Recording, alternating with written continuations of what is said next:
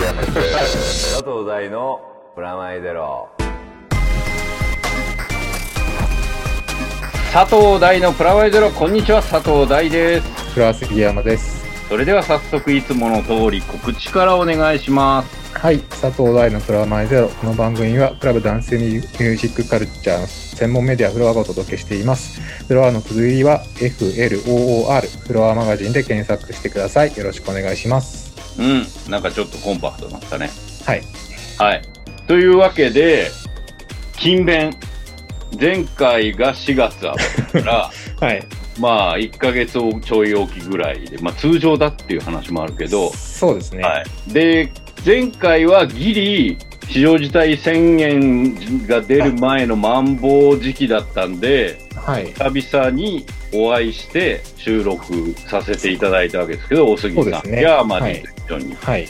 で、今回は引き続きまた緊急事態宣言にもなったんで、ズームを使って、そうですね。えー、アマディと私と大杉さんでつないで収録しているので、まあ途中音声等、えー聞き苦しいところもあるかもしれないんですけど、はい。お送りしたいと思っておりますと。そういえば、前回はそうでしたね。対面でしたね。前回対面、対面良かったね、やっぱね。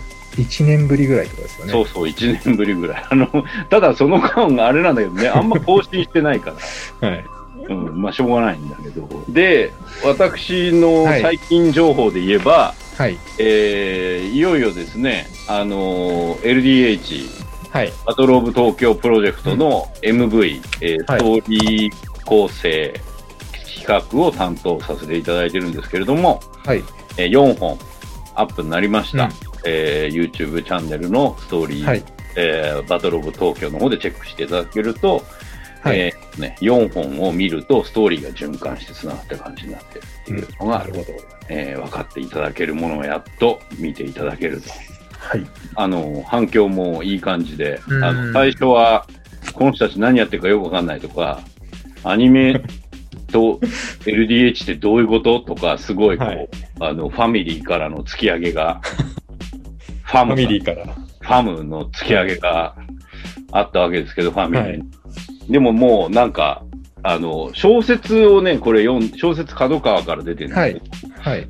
これ読んでいただくと、PV で何やってるかがよくわかるうん。でも PV だけでもかっこいい映像が。あ、そうですね、そうですね。はいただ、PV 途中途中何やってるかよくわかんない、本読んでるぞとか、はい。何してんだみたいなのは全部、はいえー小説の中にですね、ストーリー書かれていたりするんで、はい。見ていただきたいと。で、その PV、あ MV とはい。新しい音源4曲プラス、えーはい2曲、新曲を足した状態のアルバムが6月末に出ますと。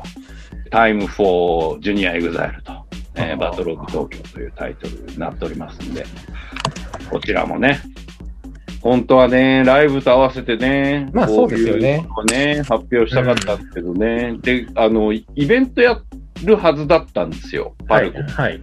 はい。あ、そうですよね。ゴールデンウィークから。ゴールデンウィークから。まあ、うん一部ちょっとやったんですけど、はい。関西から始まるはずだったんですが、はい。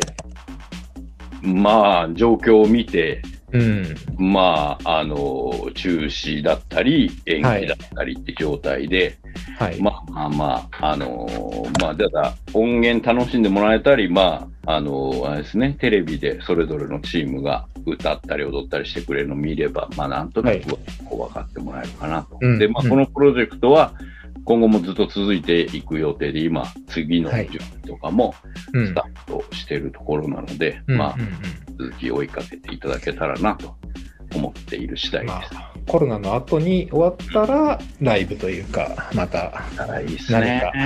そう。できればっていう。ね でも、あのー出るんで、あの、はい。アルバムが。これはコロナとか、あれで関係なく、こう、そうですね。アマゾンとかタワーレコードとかでポチッとしてくれればはい。届くんで、ぜひチェックしてみてくださいと。はい。そして、相変わらずドラえもんは延期のままですね。ちょっとね、こう、あの、情報がないですね。うん。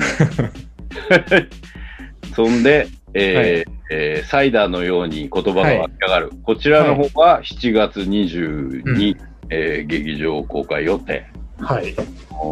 今の状況に、では現状そのつもり。うん。準備も今いろいろしてますが、もちろんはい7月末の状況以下によっては、あの、まだわかんないですけど、とりあえず今のところの状況としては、はい。予定と、これはね、夏に見てもらいたい。もう1年延期してますからね。そうですよね。うん。丸々1年で、丸々1年で状況好転せず、うん。どうなんですか？その1年ってね、作ってる側のそのモチベーションとか、あの、出来上がってたんで、うん。特に変わらないです。まあ、うんただ、えっと、別にその、コナン君みたいに、うん。うんとなんだ、その時の時間軸、まあだからあれってほら国際的なはい。スポーツ競技会がテーマだったりしちゃうと、はい結構大変だと思うけうんど、うん僕らのサイダーはもういつ公開してもそんうなにん。古くなるとか新しくなるとかじゃないかうんもしれない。うん、まあ、あの、ただ、えーっと、なんだ、マスクの印象が、まあ前もこれちょっと話したけど、はい主人公の女の子がね、はい。あのー、前歯が矯正してて、矯正器が恥ずかしいっつって隠すためにうんうん通常マスクをしてるっていうのが特殊な例としてドラマの中で描かれてるけど、はい。特殊じゃないんで、まあ、はい。むしろ、あの、それは気になっちゃうかも。うんまあでもそれも、そのコロナ前に作られてる映画ですっていうことだから、そうですね。むしろ今後の方が大変だと思うよ。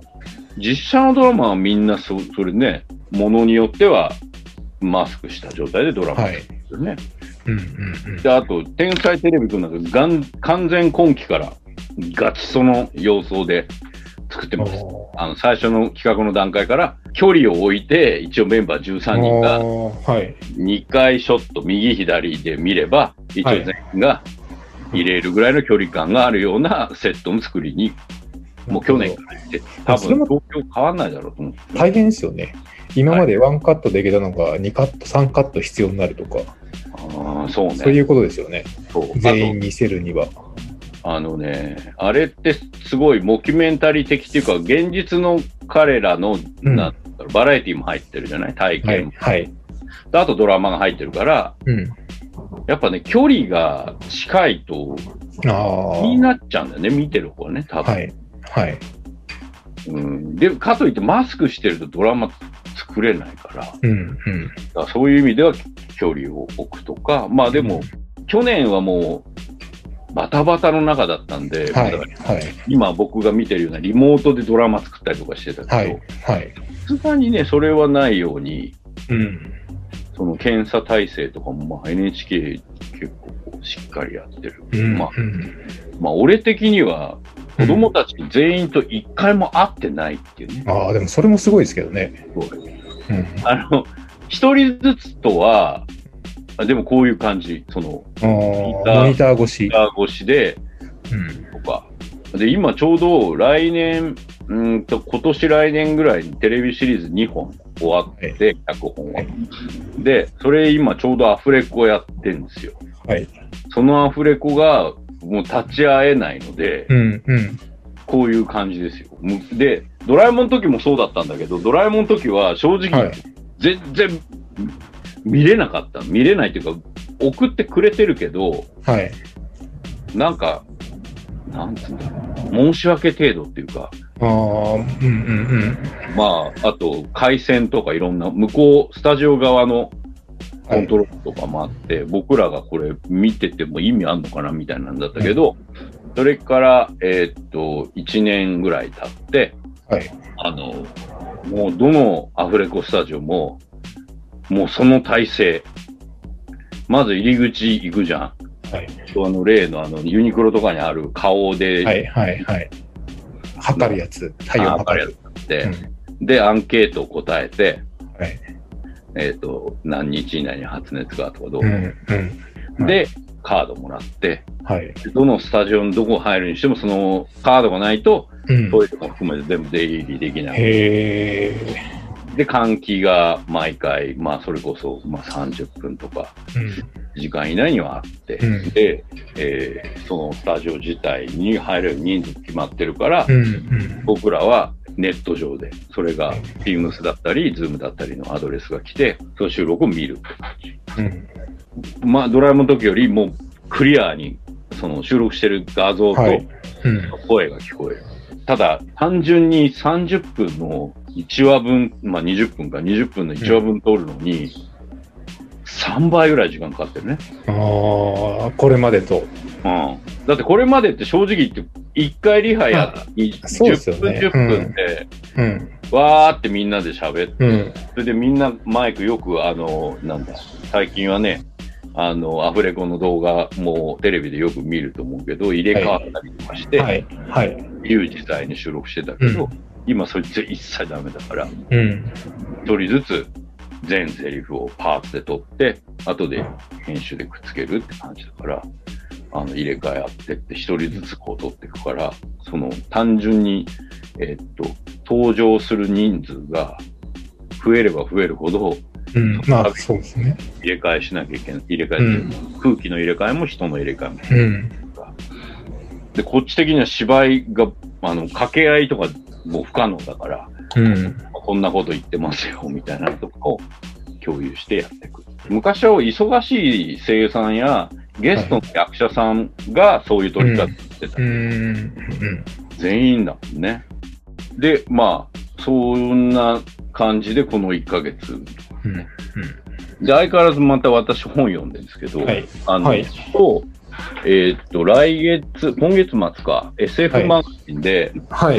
と早川文庫の前奏解説みたいなのやるんですよ。はい。で、前も参加したんだけど、今回も誘われて、はい。なんか読んで好きな本な、あったら、レビューを書きませんか？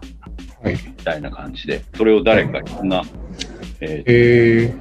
ー作家の人とか、音楽評論、あ、違う、音楽じゃない、あの、文学評論家の人とか、はい。翻訳家の人みたいな人が全部解説していくっていうのをやるんだけど、うん。俺ね、二つやらせてもらって、はい。それ一個がメガロポリスの虎って平井和正さんっていうね、はいやって、えーっと、でもこれね、300ワードぐらいしかないんで、あ、レビューが。レビューが。だから正直あの、ほら、音音楽ページのさ、うん。ニューリリースぐらいですよ。はい。で、久々に、でも、メガロポリスの虎なんて俺多分、中学校の時に読んだから、さん40年ぶりはい。はい？に読んだんです。で、平井和馬さんのデビュー作で、うん。えっと、1968年に書かれてるんで、だから53年ぐらい前？そうですね。53年前ですね。そう、の本。いや、面白かったね。ああ、面白いんですか？それ、やっぱ前と違いますか？でも全然印象違うね。あの、むあの、主人公が 4D 映画のうんディレクターなんですよ。うん。で人気 4D 映画で、うんまあ、感覚で言うと、こう VR フィルムみたいな、精神入れる方、VR フィルムみたいなディレクターで、あの、はいキ。ャプテンダンっていうはい。ヒーローものを撮ってる人なの。へこれがね、もうほぼアベンジャーズみたいな話をさ、ゲうんあのその小説が頭、冒頭がはい。古い SF のガーディアン・オブ・ギャラクシーみたいなとこから始まるんだよ。小はい。はい。はい。で、その小説はその途中で、うん。あの、それがディレクターが撮ってるフィルムでした。ああ、なるほど。はい。はい。はい。はいそ。のディレクター自体が、うん。えー、上司がいるんだけど、その上司に、うんあの、首切られちゃうのね、人気あんのに。うん。うん。それなんでだって思って調べてったら、うん。政府の倫理委員会っていうのがあって、うん。その政府の倫理委員会が裏からテーマして、もう今のあの NHK と内閣みたいなもんよ。うんあいつ首切れみたいになってうて、ん。で、その首切られる前に俺はどうしたらいいんだみたいな話と、うん。あの、AI が人間を、えーはい倫理的にコントロールしてるっていうことの陰謀がはい。だんだん暴かれていって、はい。で、最終的にそのディレクター主人公じゃなくなっていって、はいその破綻していくようにその主人公だったはずのうんディレクターとは違うは、これ、こいつサブ、サブ役みたいだったうん。男の子がうん。主人公になってって、世界の謎にたどり着いて陰謀論を、はい。と向かい合うって話になってくる。はい。へえ。これがさ、当時、これ平井さんも言ってんだけど、これデビュー作で5回ぐらい書き直してて、はい。めっちゃ失敗作って言われたらしいね。うんで、それで失敗の理由が何かっていうと、主人公が変わっちゃうことと、はい。はい。あと、文体変えちゃうことと、主人公が誰かわかんない、うんぐちゃぐちうんうん。はい。ゃ認証も変わっちゃったりするっていうのはい。が、は若書きっていうか、勢いはあるんだけどね、うんうんみたいなうん扱われ方だったのい。はい。はい。うん。でも、今読むと、うん。普通なんだよね。う普通っていん。うか、海外の連ドラみたい。主人公が変わってって、そうですね。うんもう A だと思ってたやつは実は B が主人公でしたみたいな展開とかって、もうなんか普通に面白かったね。へーすごいですね。そんなのが53年前にあったんですね。そう。で、しかも陰謀論だったり、うん。あの、フェイク、フェイクエンターテインメントの話だったり、で、途中で自分がね、駆られていくんだけど、虎として。はい。そのストーリー自体、あその陰謀だってなっていくんだけど、うん。この陰謀だってなっていくストーリーが、これ、俺が作った映画のストーリーと同じだ、みたいになってた。途中で。あのうんうんだからこれは陰謀だってなっていく。これ事うんう件んだ、みたいになっていくっていうストーリーも、まあよくできてるっていうか、うん。ただ当時は酷評されるだろうなとは思った。うん。で、そ、それに反省して、はい。次が、あの、アンドロイドおゆきっていうのを書いてて、これがあはのい、サイボーグ刑事もので、はい。次が多分サイボーグブルースとかになっていくっていう、はいそんで、ウルフガイとか有名な、はいあ閻魔大戦とかになってくるはい。はい。うんうんで、これメガロポリスの虎がね、メディア批判ものなんだよね、エンターテインうメンん。トが、うんまあだから低俗であるって言われて、倫理委員会に、はい。あの、権利も奪われるって話なんだけど、はい。これなんか今っぽいじゃん、すっごい。そうですね。うん。でも当時、彼は、えっ、と、小説家としてはデビュー作なんだけど、その前に漫画原作者としては、へえ。エイトマン書いてんだよ。へえ。ゴリゴリ売れてるわけ。はいで。、エイトマンの、えーっと、アニメの脚本も書いてて、はい。だからもう一線級のエンターテインメントのうん。ライター、原作者で脚本家だった。はい。はい。だけど、えーっと、エイトマンの漫画を書いてた、うん。えー桑田さん、漫は画家の、い。はい。捕まっちゃうんですよ。銃刀法違反で。で、テレビも休止、はい。はい。漫画も打ち切り、うん。脚本も全部ダメになってて、うんで、再放送当然できない、商品も出てないって、はい。全部回収騒ぎになって、はい。っていうエピソードがあって、それがね、このメガロポリスの虎そのものだからね、あの、はい。メディア論みたいな話にもなってる。うんうんうんでそれ自体が陰謀なんじゃないか的な感じにもなっていて、多分40年ぶりぐらいに読み返したんですけど、うん。はい。車内監視スクリーンがあったりとか、まあ、はいちょっとフィリップ・ケ・ディックっぽいんだけど、はい。はい。うんうん。あのーだから古びないなぁとは思う。古びないっていうか、一周回って今っぽくなって、AI、うんうんそうですね。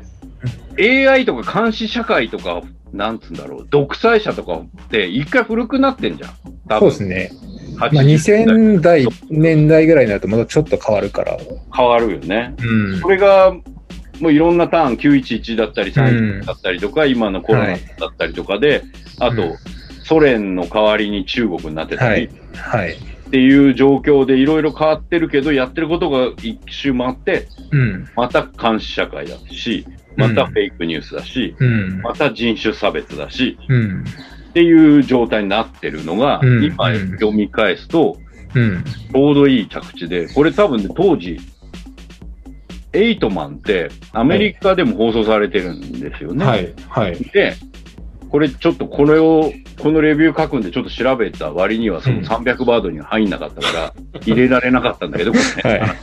はい。あの、あの、当時、えーっと、2000年代に入って、あの、うん再販される時に、桑田さん、当然出所してるから、はい。桑田さんとまだご存命だった平井和夫対談してるやつを、はい。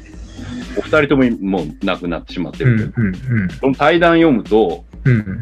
あのね、こう、刑事でうん。殉職したやつがロボットになって復職して、そのはい。刑事を作った、えー会社組織と戦うっていうストーリーなんだけど、うん。まあ、ロボコップだよねっていう。で、はいで、ロボコップだよねっていう話と、本人がしてるんですか？そうそう、本人がしてる。ええ あと、その高速移動をするんだけど、エイトはいはい。で、これがね、もうほぼフラッシュマンなんだ。フラッシああ、あの、ドラマのフラッシュみたいュ、な。そうそう、DC のフラッシュ、はい。で時間が周りがうん遅く動いて見えて、うんタイムスライスするっていうやつって、はい。そういう描写があるんだよね。で、その話をしてんの。で、はい。それがなんかやられやられちゃったよね、みたいな話をこうし、はい。にこやかにしてて、はい。まあなんか、あの、微笑ましいようでもあり、はい。やっぱりそう思ったかっていう感じもあって、うんうん。なんかだから、なんか、あ改めてそのメガノポリスの虎を読むと、当時、平井さんが SF 小説で何をやろうとしてたのかっていうのが、うんむしろ自分が感じてたエンターテインメントやうん。の、えー無理解みたいなことと、はいアメリカでのそうやって逆輸入されてきた後の理解度みたいなのが、はい。はい。まあ、30年ぐらいかけてぐるっと回ったのを彼らは見てたんだなと。なんかリメイクされそうですけどね。そうそうそうそうう。ん。うん。そう面今白い。風にできそうですけどね。できそうできそう。で今はね、あの、電子出版で見れるんで、はい。すげえ一時期高くなったりしてたんだけどね。で、俺、あともう一冊が栗本薫って、えグリーンサーガはい。が書いたゲルニカ1984っていうのをレビューやはい。これはい。1984って、あの、ジョージ・オーエルの、えーはい。ビッグブラザーの監視社会のデストピア SF の、まあ、うん。最高峰みたいなうん。のがあるんだけど、うん。それが、えーっと、フェイクニュースの話なんでね。あと、思考みたいな話で、はい。まあ、これまさに、えーっと、この間神山さんと一緒にやらせていただいた、えーはい。えーネフリの広角の204はいはいの裏テーマもあるんですけど、はいまあ、それを栗本薫さんがゲルニカ1984っていう名前で小説書いたと思って読んでたんでね。で、それを今回レビューするんで改めて読み返したんだけど、中島あずさってなんですよ。知ってます、いや、知らない。評論家で、クイズヒントでピントの回答者。まあ、あの、クイズダービーでいうとこの竹下傾向ポジションはい。が、えー表の、えーああ、なるほど。はい。そういうことですね。とはい。で、うん。作家としては両方、はい評論家は中島さん、はい。えー作家としては栗本薫、別名義ってことですね。別名義。はい。で、本名は今岡さんかな。はいだからこれだから、うんうん3つペルソナがあって、はい。で、批評家としての中島さんの方が多分、はい普通の僕よりちょい下、僕よりちょい上ぐらいの世代の人だったら、小学校の時とかに、うん。えー頭のいいお姉さんみたいな感じで知ってるはずなんだけど、象印のクイズ番組に超出てて。で、その方が書かれてるんですよ。で、はい。1984年に書いた。ゲルニカ自体、ゲルニカってわかる？ピカソの絵。はい。わかります、わかります。あの、絵画ですよね。はい、絵画。はいであれが、ゲルニカっていう街の爆撃の話なんだよね。うん。はい。で、それ戦争、反戦の、うん、まあ、絵画として有名はいでっていう。それと、まあ、1984っていうのも、うんそういう、その、うん隠された戦争の話。で、これ自体が2つくっついてて、日本で戦争がない世界じゃん。はい。まあ、はい。ないっていうか、ないうん。世界で、反戦のドラマを作るためのテレビディレクターの話なんだね、こっちも。でそのテレビディレクターが戦争のリサーチしてると、なんかこの国は戦争やってんじゃねえかと、今では。僕らが隠蔽されてるだけで、はい。戦争は行われてるんじゃないかっていう陰謀論にとらわれて、うん。周りの人は心の病だとか言うんだけど、で、その時に謎の、あの、俺も頭おかしいのかなとか、精神病とかなのかもとか、うん。あの、カウンセラーに受けたりしてて、悩んでる時に、同じ思考を持った、うん。あの、少女に会うんだよね、本屋さ。うんん。でその少女が夢の中に出てきた少女とそっくりで、で、うん。うん。愛に、あの、思わず声かけちゃう。で、うんそうすると、その少女は、海の向こうで戦争が始まるっていう小説を探して幻した小説だっていう。うんで、その小説は、この国はせ戦争に巻き込まれてるどころか戦、うん戦時下なんだって話。だから海の向こうじゃなくて、うん。こっちで戦争を行われてるんだよ。やっぱりそうかってなって、うん。だんだん頭がおかしいって言われながら、うんそのテレビ局のディレクターは、うん、頭の中で起こってる戦争と、うん。えー現実で起こってる出来事がうん。分かんなくなってっちゃってっていう話。うん。で、これがゲルニカも1984もそうだけど、はい海の向こうで戦争が始まるも、はい。村上龍の小説はい。はい。そうですよね。はい。で、それがあるんだよね、本当に。はいで、はいそれが全部実名で出てくる小説で。うん。うん。うん。これちょっと後書き読んだり、これもリサーチしたら、はい1984年に SF マガジンで連載している小説なの。ん？あ、これがですか。うんそう。だからこれはリアルタイムで連載されてた1984年の話を、うーん。SF のような精神病の人の頭の中のようなものとして書いてて、うん。これが今読むと、まあ言葉は悪いけど、うん。キュアノンの話みたいなんだよ。あはい。はい。わかります、わかります。いや、だってリアルタイムにそれはなかなか言葉悪いけど、悪いですけど、やばいですよね。うん。うんだから、キュアノンの話を書いてたら、うん。本当にそう、自ト分。ランプがうん捕まっちゃいそうになっちゃうみたいな話を書いてるってことなんでね。うん。うん。っていう、ここれがね、またすごい、だから、あの、当時はあんまり評価高くなかったらしいんですけど、うん。うん。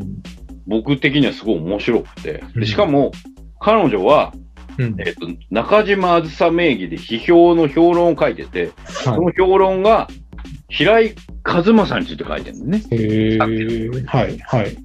で、あの、循環してて、で、彼女自身も、この小説を1984年書いてる当時、うん。クイズヒントでピントでテレビに出てる、テレビの中の人だ。あ、まあそうですね。はい。はい。だから、二人ともエイトマンで人気があったり、彼女は批評家、はいあの、クイズ回答者文化人としてはい。有名だったりしてるときに、頭の中では陰謀論にとらわれた小説を テレビ業界を書いてる。はい。ねはい。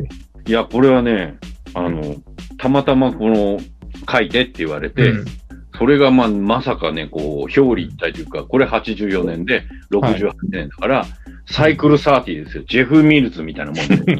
その、30年ごとにこういう、来るっていうので言うと、うん今の、うん。僕が今これ読んでる時に、うん。コロナは戦時下であるみたいなことをニュースで言ってるのを聞きながらうん。読んでる。で、ミャンマーの話だったりとかね。はい。はい。はいこ。んないろんな話とかをこう、うんあのガザ地区の話とかね、はい。はいい。うのを見ながら、うん。で、ブラック・ライブズ・マターとかそういうのをはい。実感しつつ、東京五輪のこととかも実感しつつこれを読んでると、うん。まあもうなんかずっとメディアとうん。伝える側と伝えられる側のうん。両方のリテラシーっていうのは、うん。正直ね、なんか今劣化してんじゃなくて、ずっとそうなんだなと思う。うん。うん。で、毎回それがエンターテインメントのテーマになるし、はい。はい。で、それがいい悪いじゃないんだよねっていう結論のドラマになっていくっていうのが、うん。すげえ面白いなと。うん。うん。なんかゲルニカ1984も普通に本当に広角とかパトレイバーに近いような感じがします。そうそうそう。うん。そうなんだよ。だからこれ、押井さんとどっかでお会いしたら話したいなと思うぐらい、あの、うんパトツーみたいなテーマだね。そうですよね。ちょうど今、後藤さんが言ってるセリフと同じようなことを言ってるってことですよね。うん。うんそうそうそうそう。うん広角もそうだよね。まさに。今回の合格もそうですもんね、ネフリのやつも。そうそうそう。だからうん、こう一周回って、また僕らがそれをテーマにしたり、あとちょうどん1984は去年トランプのフェイクニュース問題ではい。再評価っていうか、違う読まれ方をしててね。あの、昔は1984ってあ元の方っていうか。元の方、ジョージ・オーウェルのはいはい反してて、はい。昔は全体主義を否定する、まあ、要するに、えースターリン主義とか、ああいうのをはい。否定するととして、イギリスのジョージ・オールが書いたのね。うん。だからビッグブラザーイコール、まあ、監視システムっていう、まあ、有名な、あの、比喩があるかな。はい。まあ、それが、今は、うん。えーっと、あれって、真、真理省、真実省、 Ministry of Truth っていうところに勤めてるんだよ。はい。主人公が。はい。で、新聞とかに書かれていることをチェックして、うん。全部政府の言われた通りに改ざんしていくっていう仕事をしてる人、主人公、はい。うん。1984が。うん。だから、 alternative、まあ、 fact みたいなことを言い出したトランプ政権の時に、こうん。れは doublethink って、あの、はい。はい。なんか言われていることを、あの、違う世界をパラレルで見てるんじゃないかみたいな、はい。パラノイア的な世界観。それイコールキュアノンだけど、はい。そのそういう世界観の、えー、先駆者として読み返される。ああ、まあでも日本でも同じじゃないですか。日本の官僚と同じなわけじゃいや、そうそう、同じ。ない。うん。同じ。だから、すごいですね。花見はするな、はいパブリックビューイングのために代々木公園の木は切るみたいな、あれ、おもろいっすよね。おもろいってんですもうそう。ダブルなわけ。すごいですよね。人流をって言ってるのに3万人集めるみたいそうそうそう。な。なかなかそ、れを同じニュース番組の中の次のニュースですで伝えるみたいな、こ いの、や、いやなかなかパンクな話だと思うんですよ。その、デパートはダメ、代々木公園はいいですよ、みたいな。その、そう春風やりましょう、みたいな。じゃあフェスできんじゃんみたいなね。そうそういう、なかなかすごいパンクな話だなと思いながら、僕もちょうど見てましたけど。そうそうそう。だから見てる景色が違うんじゃないかみたいな。そうです、まあだから、そういう意味での1984の再評価があって、それで考えると、それを当時の、えー1984年にはい。モキュメンタリー的に書いた本を栗本さんが書いたやつが、うん今僕らが読むと、えとてもシンクロししますよ、すごく。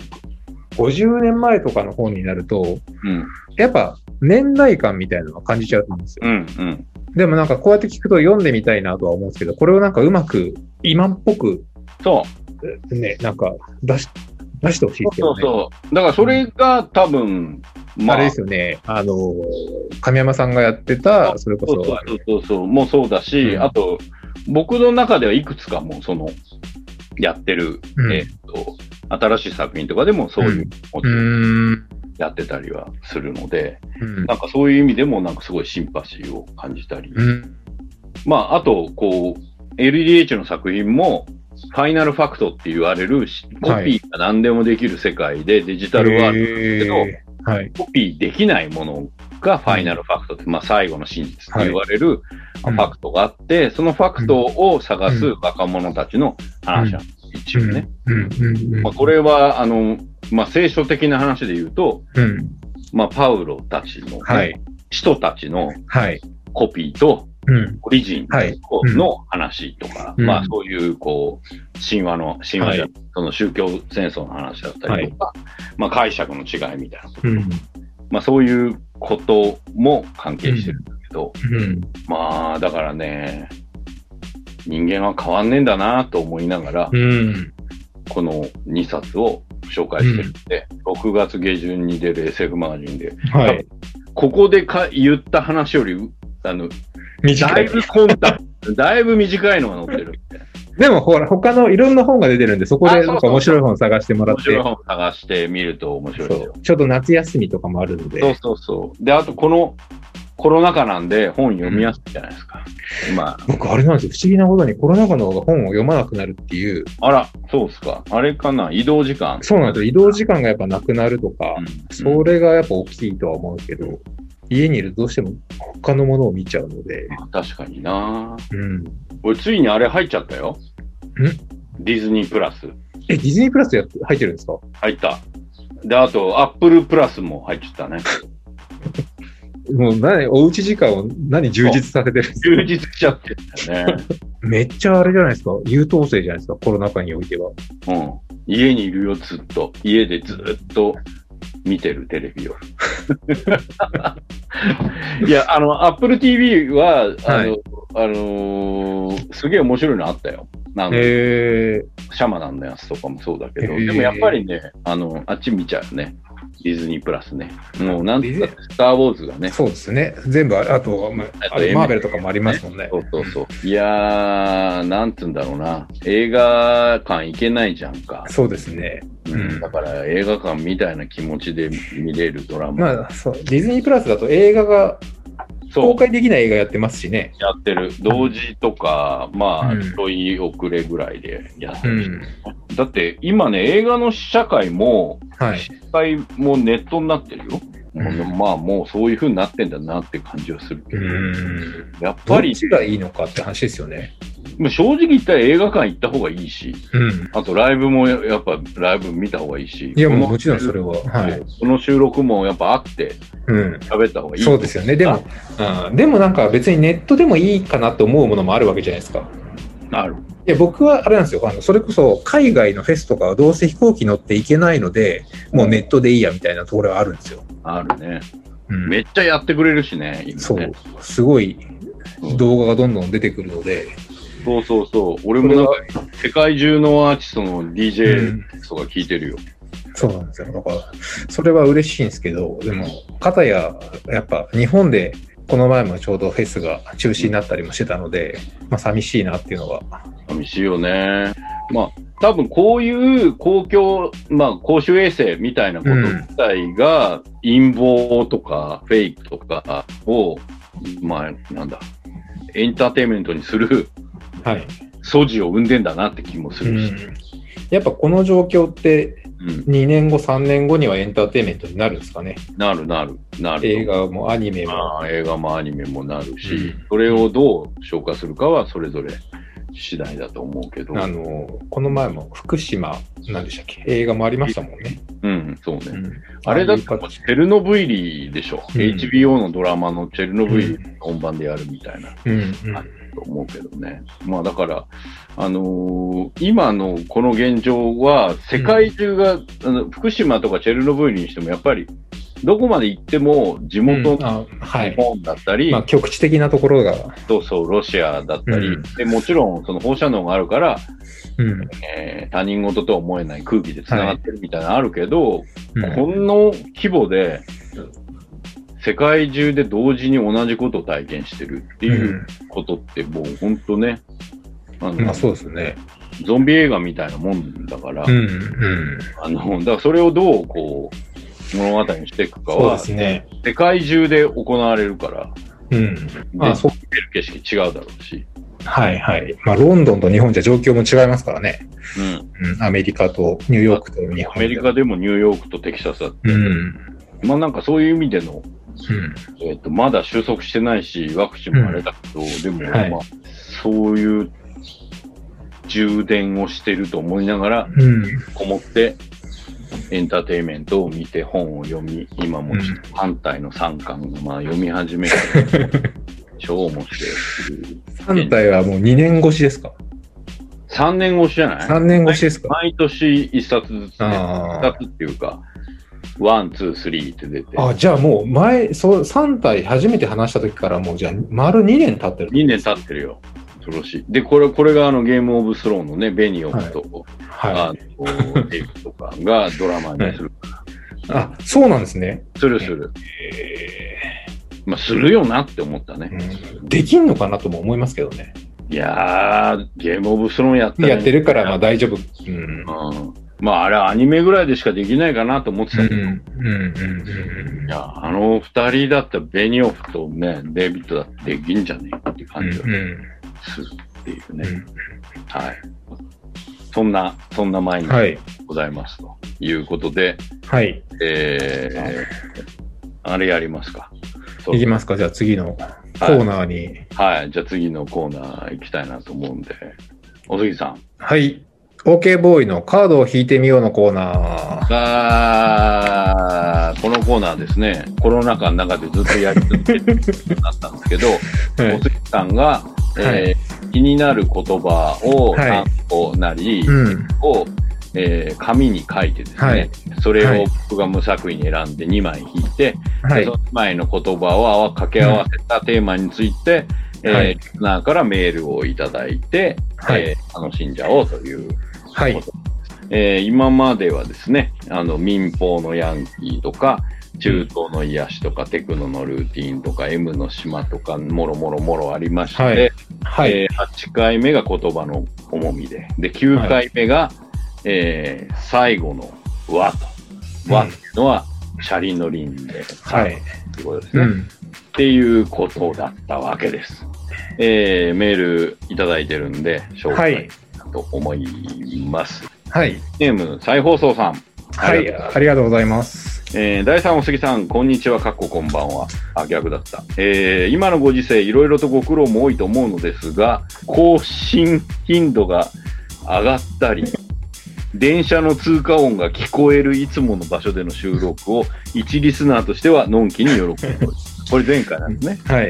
えーかっこ一刻も早くコロナ禍がピンクのキリン。はいえー想像のつかない過去の出来事。ヘビーリスナーじゃないですか。ありがとうございます。にならんこと。とはいえーさて、今回のカードを引いてみようのコーナー、お題は最後とは、えー和の最後ということで考えてみました。はい。英語にフルサークルという言葉があります。まあえ、これは何かが一周することを意味し、はい一巡、原点回帰といったニュアンスが使われますと。プラマイゼロのお二人は今までに原点回帰を体験したことがありますか？えーご自身の仕事や趣味、えー定点観測しているアーティストや作家のキャリアなど、自他問わずどんな些細なことでも構いません。フルサークルを完成させる最後のピースがはまった瞬間、和の最後が実感できた。あ点があれば、ぜひお聞きかけくださいと。うまいえー、再放送さん、ありがとあありがとうございます。う。なるほど。ああ、なるほさどっ。きの話にちょっと通じる、まあそうですね。まあ原点、原点ではないものの回帰っていうサークルしてる、サークル。うん。うん。なんかだからね、あの、ジェフ、さっきもちょっとなんか言った、はい。ジェフ・ミルズ、サイクルサーティって曲があるんですよ。はい。でこれがジェフ、ジェフに聞いたことあるんだけど、はい。あれって、アナログレコードで全部溝がはい。ループしてんだよね。うんうんうんでうん。溝なんだよはい。はい。だから1本しか入ってないの。はいそれが5、6、5、6溝は、あ、違うの、もっとある。10溝ぐらいあって、うん。それレコードかけると、ずーっと回ってんだよ。ああ。はい、うんお。同じってことですよね。同じものはシーケンス。うん。だからこのサイクルサーティまあ、はい。30年で一巡するっていうことだって話だった。はい。そううんうんまあ、だから、だから、それで考えると、さっきの、えっ、と、68年から84年で、ちょうどサイクルサーティしてる小説2冊みたいな話もしましたけど、で、あの、原点回帰っていうのはまたもう一個ちょっとニュアンスが違って、うん。大きいサークルじゃないですか。ぐるぐる回ってるんじゃなくて、これ、なんだろうな、あの、自分の作品でうん。原点回帰というか、突きつけられる瞬間っていうのは結構あって、へえ。多分今年、うまくいけば来、今年年末来年、多分、カーボービューアップの実写版が、はいはいはい。ネフリで公開になると思うんだ、うんドラマで。うん。で、その時に俺あれ多分28の時の仕事、はい。でデビュー作なんだけど、突きつけられると思うんだよね。自分やってないけど、はい。だから、原点回帰が違う人が原点回帰して一から実写で、はい。多分僕らがかけた100倍から200倍ぐらいの予算かけてはい。作り直すんだと思うんだけど、うん違う話になったりするのはい。いや、あれはそういう意味での原点回帰だなと思うし、自分のデビュー作がもう一回帰ってくる感じだよね。うんなんかそういう原点回帰みたいなうん。のあるよ。なんかだからほら、えっ、とね、僕東京パフォーマンスドールに作詞したことがあるんだけど、へえ、すごいじゃないですか。東京パフォーマンスドールダッシュね。当時エピックソニーにいて、ダッシュ。ダッシュ。見たのなんか聞いたことあるんですけど。それで CMJK さんと一緒にね、へえ。CMJK さんと94年ぐらいとか、はいねその前後ぐらいにやったんだけど、はい。はい。これが今、新生東京パフォーマンスドールがう歌ってんだよね。そうなんですね。へえ。あ、あれにして、あの、はい。当時の、はい。えー JK さんの、あの、いわゆる、こう、レイブ系の音が、はい。3周ぐらい回って、申請の時には、かっこいいとか、R&B に変えるアレンジとかじゃなくて、普通にレイブが、ああ、今はい、はい。レイドバックしてんじゃん、はい90年代っぽい、はい、はい、はい。逆に。はい。だから、まんま、まんまに近い状態で、うんあ、でもそういうのありますよね。僕も最近なんか、うん。すごいテクノ好きなんですよ。ハマってるんですよ。わかるわかる。これ多分、あの、こう、ふ聞けないからっていうのもあるのか、そうね、わかる。あるのかもしれないですけど、テクノばっか聞いてて、わかるわ。しかもなんだろうな、で、この前も先週も石井さんがもうア、ナログセットをやってたんですよ、配信。ああ、へえ。で、それがすごい良くて、あの、あれですよ、ちょうど、あの、RS の初期のああ、名曲を、とかすごいかけてて、いや、めちゃめちゃいいなって、それでまあ原点回帰したんですけど、で、あと、レイブ系だとなんか、どこだっけな最近なんかファスト？ファストテクノ？なんか結構イケイケなああ、はいはいはい。テクギタロノハウスみたいな感じでしょ、昔で言う。とか、もう本当になんだろう、あの、ハッピーハードコアみたいな。マジでか。はい。マジでか。とかもあってフロックマン初期みたいな感じ。そう、すごいそれが、ハッピーテクノなんだけど、すごい音数少なくてかっこいいみたいな。かっこよさそうだね、それは。そういうのが結構あって、うん。そういうのばっか聞いてるんですけど、なんかそういうのを見てると、マニアックラブで遊んでた時代を思い出す。はいはいはい。わかるわかる。なんだろう、俺、おっさんになったなみたいなところを今、最近すごい感じるんですよね。だって、俺、一時期か、ドミューンとかでニナ・クラビッツすげえ好きで、ニナ・クラビッツ聞きに行くけど、いニナ・クラビッツがアナログでかけてるレコードは、うん。昔の、うん。あの、プラスティックマンとかだし、はいはいはいはい。そうですよモーリねッ。トとかだしね。うんだ。から、それ彼女にとっては、一周目の新鮮なやつだと思うけど、はいはいはい。僕ら多分二周目で。で、若い子たちはそこで一周、そうですよね0.5周目みたいな。この、それがサークルの中ってことですよね。そうそうそうそうそうそうそう。で、そうなって、その子たちがそれに影響を受けて、曲作り出すと、次の二周ああ、そうですね。目。ううんん。そうなんですよ。だから、すごいなんか、昔のことを思い出すというか、やけにテクノばっか聞いてますね。うんなんかそれがわかる原点回帰かもしれないです。割と。うんでも僕、ハウスだ最近だって、スウェンとかスティーブ・バグとか探して聞いてるもんね。ああ。やってるやってる、まだっていう。あ、そういう意味では、あの、デトロイトハウスとか、あの、デトロイトテクノ系も聞きますね。UR とか。わかる。デトロイトテクノってさ、ずっと一緒だからさ、そうなんですよね。なんだろう、あれって、うんなんか別に、ななんていうのかな。シティポップみたいなもんっていうか、そうね。そうねなんかそう、うん。シティポップみたいなもんかもね。使ってるシンセも似た,、似たようなもん、はい。あのうん当時の。なんか今、だからそういうのをよく聞きますね。うん。あと、ヨリス・ボーンとか、うん。その辺がなんかすごい聞いてて。なんか、あの、ノスタルジーで聴いてるような気がしてたんだけど、はい。それを若い DJ、まあ、ニーナちゃんはもうわ、あんま、まうんあ、中堅だけど、はいで、はい若い DJ とかのやつも、はい。あの最近、もうちょっと前にも紹介したけど、うん。世界中のラジオ聞いてんじゃん、ロットラジオとか。はいああいう、もうどんだけ時間あんだよって。あの、ヘルシンキとかのラジオとかあはい。聞いて、そうすると、多分名も、名もなき DJ が DJ してんだけど、あはいはいはいあの、とでも地元では名はあるかもしれないけどね、はい。はい。その、そういうのが面白かったりするんですよね。僕も面白い。ちょうどこの前、どこだっけな、ロシアじゃなくて、なんかどっかの曲あの曲、いいよね。曲を聞いたんですよ。うん、もう何言ってるか分かんないですけど、めちゃめちゃかっこいいみたいな。うん、うん。らそういうのは出会いはありますね。あのね、だからソビエトウェーブって今あんじゃん。そうあのジャンルがあんだけど、はい。ニューウェーブじゃなくてソビエトウェーブって言うんだけど、それが昔のニューウェーブみたいなんだよ。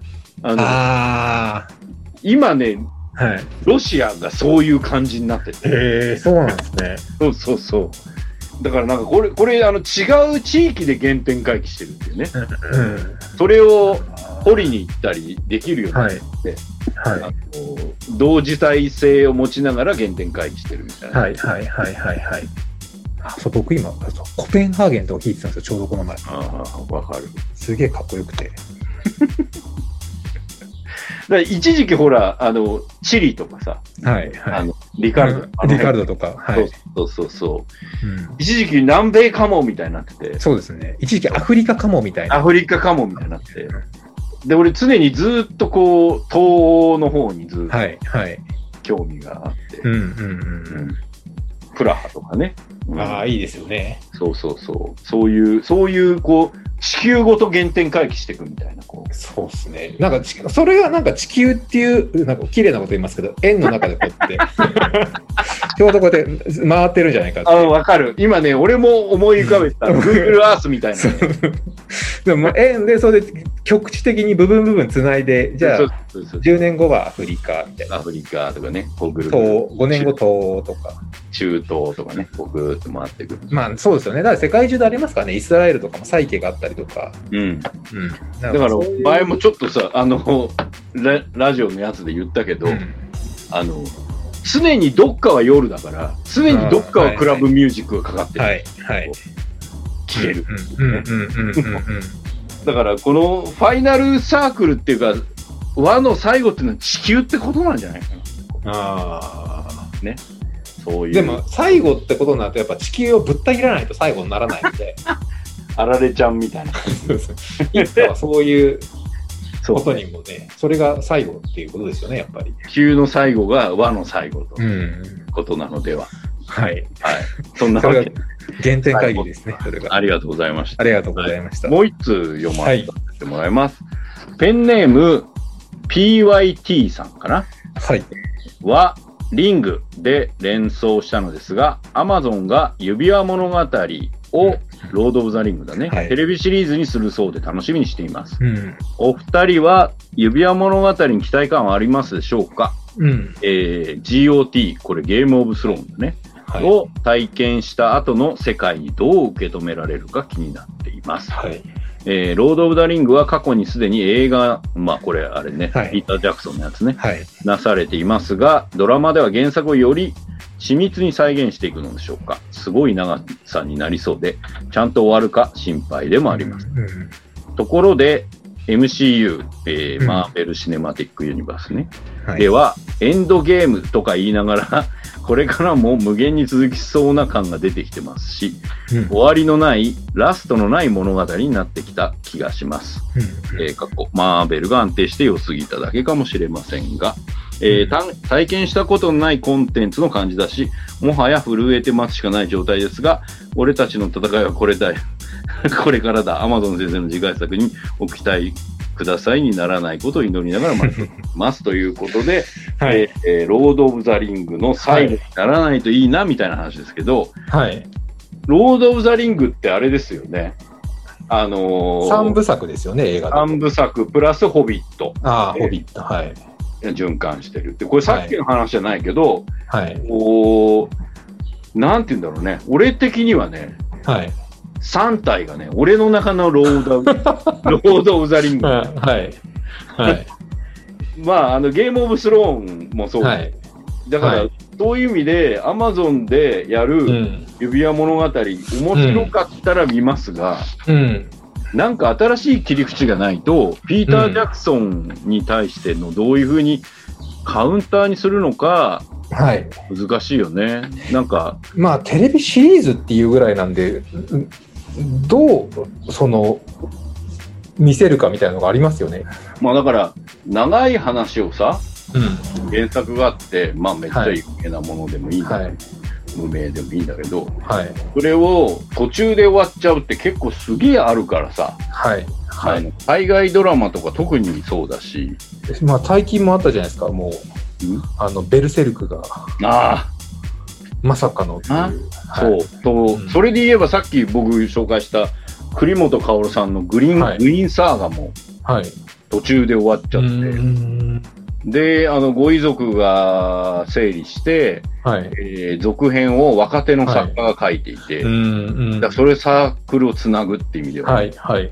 うんあとあの、今度、ドゥニーが映画にするデューンって、フランク・ハワードの、はい、えー砂漠の惑星、砂の惑星か。ーで、これが途中で終わってんだよね、これ。うんで、これも、あこれは息子が書いてんのかな？え？続編を書いたり。はい。それで言ったらほら、サイボーグ009もさ、はい。はい。うん。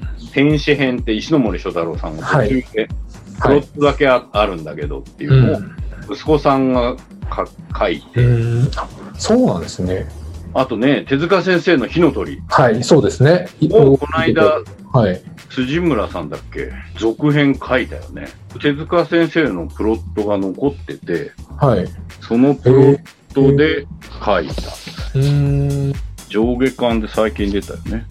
だから、途中で終わっても、最近は大丈夫なんですね。そう。で、それで言ったらもうね、ほら、MCU はまさにそうじゃん。スタンリー亡くなっちゃったけど、はい。ずっとやり続けるみたいな。うん。で、まあ、あれだよね。今度のベノム？えっ、と、はい。新しいやつ。そうそう。はいにもうあの、スタンドの雑誌、予告編の雑誌のスタンドにスタンリーのこう写真が出てたりとかして、あうんへえ作ってる感じというか、まだはい出てるようにするぞみたいなうん。感じの、エンド・オブ・ゲームなんかね、亡くなったね、はい。撮ってた映像でやったりしてたよね。それは前からこう、まあ、ドラえもんの話とか、あと、クレヨンしんちゃんもそうだけど、そういうまあそうですよね。作品自体の寿命と、だから、今はそれ考えられないかもしれないけど、考えられないし考える必要もないと思うけど、後にベルゼルグも、うんもしかしたらなんかそういう、こう、まアプローチがあ、はい。あるんだよね。で、うん。F 先生なんかはもう後半の方はそういう意識があって、うんもうドラえもんっていうのは循環するものとして書かなくてもいいような、はい。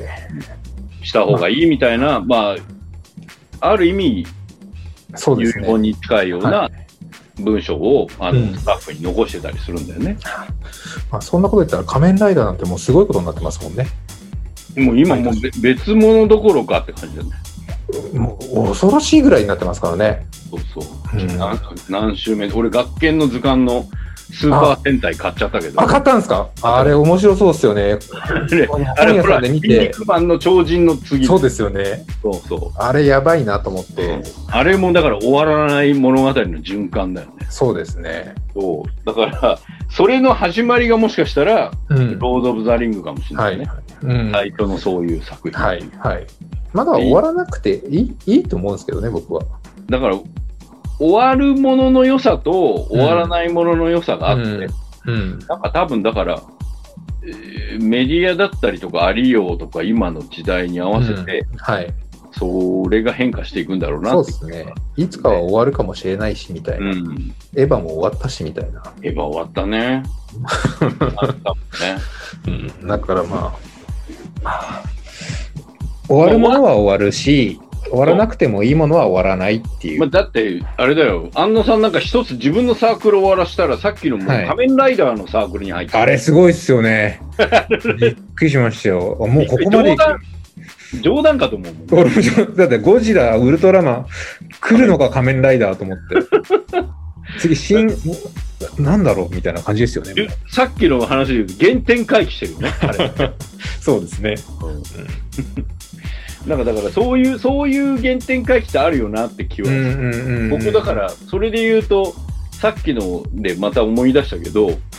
えっと、ルパンやったじゃない？はい、はい、はい。あの時はもうなんか、原点回帰の違う原点回帰、だから、ビバップの時に、ある意味、はい松田優作だったり、ルパンだったりっていうのが、ああー、はい。